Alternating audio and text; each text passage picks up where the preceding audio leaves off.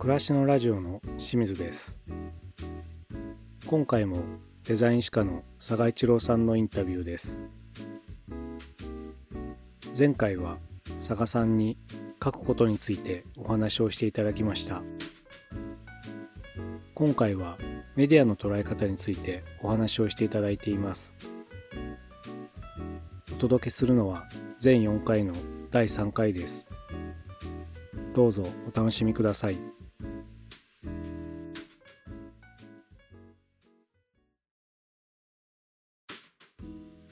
先ほどの質問の中で佐賀さんあの本はメディアであるっていうふうにおっしゃられてましたけども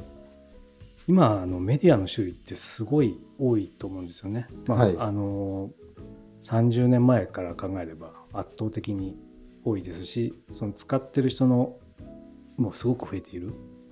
ですけども、はい、なんか私が興味深いのが、まあ、古いものから新しいものに置き換えていってるのかなと思いきや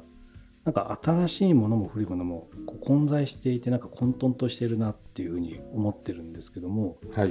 佐賀さんは今このメディアの状況ってどう捉えていらっしゃいますか？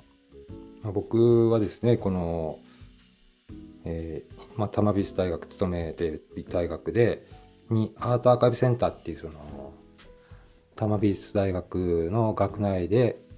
継承されてきた資料類だとかあるいは外部から帰宅されたりあるいは寄贈されたものがこう集積された資料センターがあってですねそこでこうデジタルアーカイブを構築したりするってことがあるのでメディアについてはわりかしその考える機会が多いんですけれども、まあ、その過程で古いものをたくさん扱うってことをやりやる過程で考え思っているのはですね、うん、その一番分かりやすいのはやっぱりその着物が分かりやすい例なんじゃなんじゃないかなというふうにまあ、この手の話する時はまあつも思っていて、はい、着物っていうのはもともとその日本人のデフォルトの、まあ、衣服だったわけですけど、うん、まあ、それが明治に入ってその文明開化の延長線上で洋服に置き換えられていった経緯があるわけですね。うん、でまあその時にそのみんなざん切り頭を叩いてみればとか言ってそのみんながその何て言うんですかな風俗というか風習を変えていったっていう転換があったわけですね。はい、まあ、それはメディアとは違うかもしれないけれどやっぱりある種の転換が起こ起こったと。うん、でもやっぱり興味深いのはやっぱりその着物がなくならなかったってことですよね。うんでもその着物の位置づけはやっぱり変わったと思います。もともとはそのデフォルトの何も考えなくてもその日常的にこの身にまとうものであったのがある種の特別な冠婚葬祭のような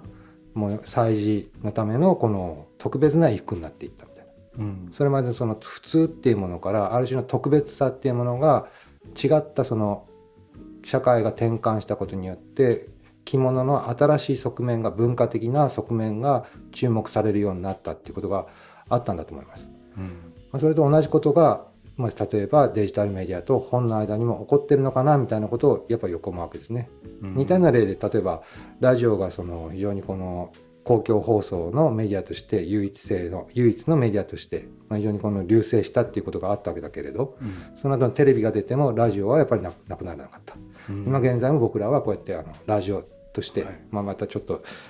デジタルメディア通じてですけれどもやっぱり形を変えてでもやっぱりラジオっていう形式をいまだに踏襲しているみたいな、うん、何がしかの転換が起こった時に転換っていうとやっぱりその A が B に置き換わるっていうふうなふうに考えるわけだけれど A に対して B が加わる B が加わることによって A の位置づけが変わってしまうそれがそのメディアの転換なんですよね。今その僕がその本の特徴特徴として始まりとおしまいがあるっていうようなことを先ほど言いましたけれども始まりとおしまいがあるって当たり前のことなんですよこれ。うんうん、でも例えばそれをそのインターネットでネットサーフィンする時のことを考えた時に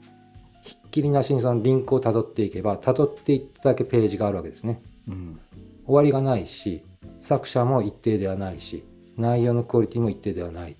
うん、それに対してこの本というメディアは一人の、まあ、あるこの編集者と、まあ、出版社と、まあ、著者とタッグを組んで出されるわけですけれども、うん、やっぱり一定のでそしてそしてデザイナーと。一定のこの方針のもとに始まりと終わりを持ったまとまりのあるこの内容を持っている初めてそのことがそれまで当たり前のことであったそういった本の特徴がデジタルメディアと比較することによって明らかになる。うん。本が特定の外観を持っていたりデータではなく物理的な媒媒体として質感と重みを持って存在していることっていうことがやはり対比としてまあ注目されるようになる。そういった面白さがあるなっていうのことをすごく思っていて。うん。でなおかつその不思議というかそのだからメディアの転換っていうと例えばそのこうしなければ世の中に乗り遅れるよみたいな。うんこれをしなければもう生きていけないよって言わんばかりの勢いであるいはこうしなければ本当に儲け話に乗り乗れないよみたいな。あなたは損するばっかりだよみたいなそういったなんかこの風潮というかですね。うん。なんかその雰囲気をこうムードを感じることがあるわけだけれどでも生活者として見た場合にはそれによって既存のメディアだとか、まあ、あらゆる文化的なも要素っていうのがどういう位置づけを得ていくのかっていうことの方がむしろ僕にとっては興味深いなみたいな。うーん。でそれがどんどん明らかになりつつあるのが今清水さんが言ったようにそのメディアの多様化が進んでいるという状況じゃないのかなって、うーん。そういうことを思います。なるほど。その新しいものが出てくると古いものって価値がなくなるような、まあ、す思いがどうしても出てくるし、要はその新しいものって古いものがあってそれを改善されて出てくるとかはい、それないものが出てくるからやっぱそっちの方があの便利だったりとか、はい、ね、あのより多くのことができるっていうようなものですけども、まあ、そうなったからじゃあ古いものはいらなくなるかっていうとそうですね。決してそうではなくてそれはそれでまた別のそその後の時代として違う価値を見出してくるっていうのがはい、今まさに起きているっていう。そうだと思います。うんなんかデザインっていうもので考えた時にそのデザイナーがまあ新しいメディアにこのをデザインするってこともあれば旧来から存在するメディアをデザインするっていう両方のことが起こりうると思うんだけれど、うんまあそういった時にもその自分がデザインしようとしているものはどういった価値を持っているのかってやっぱ考えざるを得ないところが、うんその内容とは別な次元で伝えるべき内容とかそういったものとは別な次元で考えないといけないと思うんですけどもやっぱりメディアの多様化っていうのは非常にこの重要な視点としてあるのかなみたいな。でそれがある程度一定以上進むと例えばこれまでは新旧メディアっていう形で印刷メディアとデジタルメディアっていうものをこの対比するっていう考え方があったわけですけども、新しい古いっていうのももうそうやって突き詰めていくとなくなっていくんじゃないかなみたいな、まあ、その着物と洋服と、まあ、似たようなところががあるわけですけども印刷メディアには印刷メディアの価値があるしううん。デジタルメディアにはデジタルメディアの価値があるみたいな。その両方の価値をその価値がこの置き換わるんじゃなくて異なる価値がこの同時に存在するってことの方がまあ生活者目線で考えても豊かなわけですしうん。僕はその自分その美術大学の中で実技教育みたいなこともやってるわけですけども、うん。まあ、自分が直接この担当しこう積極的にやるわけじゃないけれどその中で学生なんかはいまだにそのポスターとかをデザインしたりすることあるわけですね。うん本をデザインしろとかその DM とかフライヤーなんかのデザインとかそういったもの旧来昔から存在しているものをデザインするってことがあるわけです。うんでそれをこのこんなものはもう相場なくなるんだからだからそんなことをやる意味はないんだみたいなことを意見としてかつては結構こういった意見がたくさんあったと思うんですがうんでも今考えてみるといやいやいやそうは言っても例えばポスターっていうものがあったとして1万円で、まあ、非常に大き大きなサイズでうん。人間の肩幅を超えるような大きなサイズ人間のスケールに対する大サイズっていうメディアの中に文字情報とそれからまあ視覚的なイメージっていうものが混在しているメディアあのサイズの中で。探しても他にないですよね。うんなるほど。でそういったものそれをこの高次元にこう非常に純度の高い形で融和させるっていうことは、まあ、デザイナーにとってグラックデザイナーにとって非常に重要な能力だと思うんだけれどそれを学ぼうと思った時にポスター以上にふさわしいメディアがあるだろうかって考えたら見当たらないんですよ。いやーそうなんですね。でそう考えたらそのポスターでしか学べないことがあるんだなみたいな、まあ、そうするとポスターっていうのは古いのか新しいのかってその発想自体が実はあまりその新しくないというかうん。もう時代遅れなんじゃないかなっていうことを最近はちょっと自分は思うようになってむしろそうではなくてそれぞれのメディアが持っている特質を今現在の状況に照らし合わせて理解して掴んでそこから学んでいくっていうことをこのやっていった方がもう絶対世の中豊かだなみたいなことをちょっとこう思ったりするわけですね。なんか面白いですよね。だから状況が変わることによってあらゆるもののこの価値体系っていうのは変わってくるみたいな。デザイン史っていうことを考えるっていうことは結局そのようにして時代状況が常に変わっていく中でそれぞれこのそれまで旧来のメディアそして時代の節目に決まって登場してくる新しいメディアっていうのがどういった関係をそれその時々で作ってきたかっていうその相対化の歴史というか、うん、新しい関係性構築の歴史を見ていくっていうそういったところがありますねなんか、うん、そう考えると今のこの21世紀の初頭まあ20世紀後末からこの現代って非常に面白い時代なんですかね。そうですね、うんその清水さんと僕は同い年なんですよね。そうですよね。はい。まあさっきちょっと話があったけれど、だから僕が大学卒業して就職しようとした時にちょうど就職の方法がそれまでの物理的な書類のやり取りじゃなくて、僕と清水さん僕留年してるから1年違いな可能性が高いけど、もう全部デジタルでやり取りされたりとかして、ね、はい、まあ、僕も一浪してるんで多分一緒だと思う。そうですよね。ちょうど切り替わった時代ですよね。あの、はい2000年ちょうど前後挟んだところで。はい。まあ、そういった移り変わりを経験して、うん、やっぱりそういうモードになってたけれど、でもやっぱり単純に移り変わって置き換わるってわけじゃなくて、うん、数が増えるっていうことなんだみたいな。うん、数が増える、まあ、種類が増えることで、はい。まあ、面白くなるなって今聞いてて思いました。そうですね。表現方法が増えるというか、はい、それにより適切なツールが今世の中にいっぱいあって、はい、まあ、それが結構個人でも使えるようになってきているからどれを使っていくかっていうところに、まあ、イマジネーションが必要で、はい、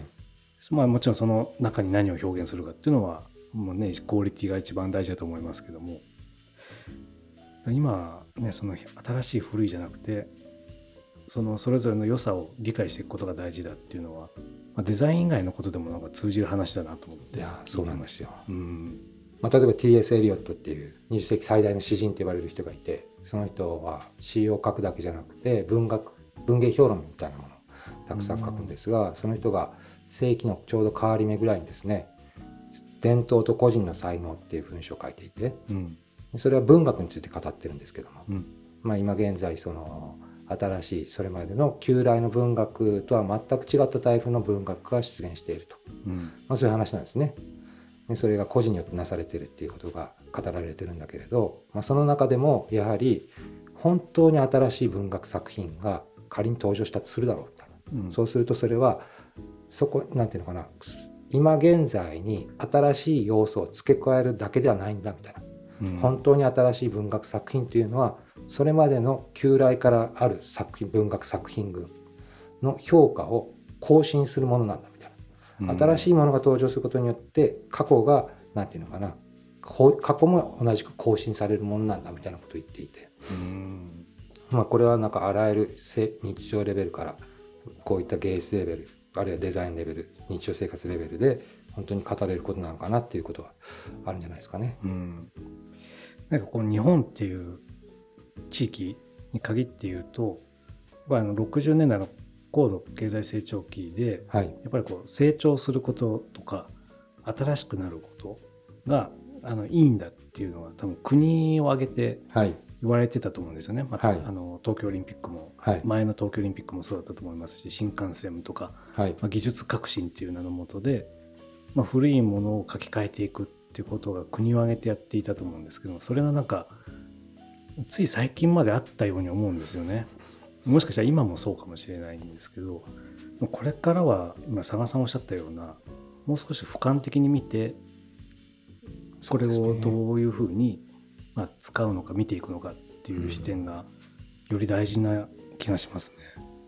確かに。うん。ああ、本当だ。ね、なんかすごいあのちょっと目から鱗な感じでした。ありがとう。いやそうですね。いや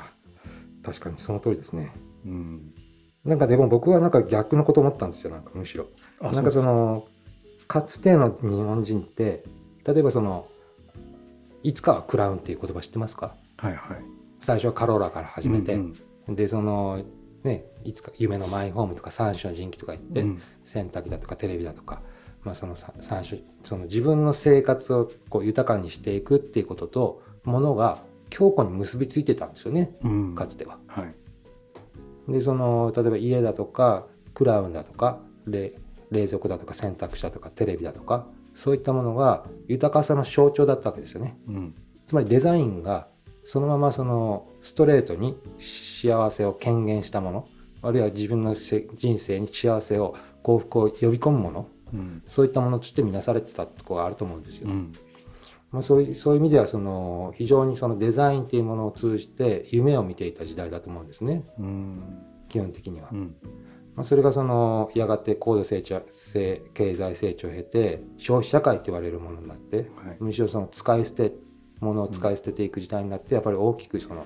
日本人の精神性っていうのは変質したってことがあると思ったんですけどもなんかそういったこと今のその清水さんのその言葉はそういったことを飛び越えて今現在のその我々に必要な態度そうやって俯瞰的に見ることこそが重要なんじゃないかみたいなのは、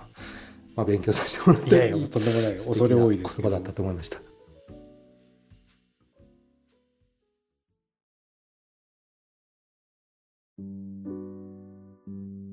いかがでしたでしょうか？佐賀一郎さんにこれからのメディアの捉え方についてお話をしていただきました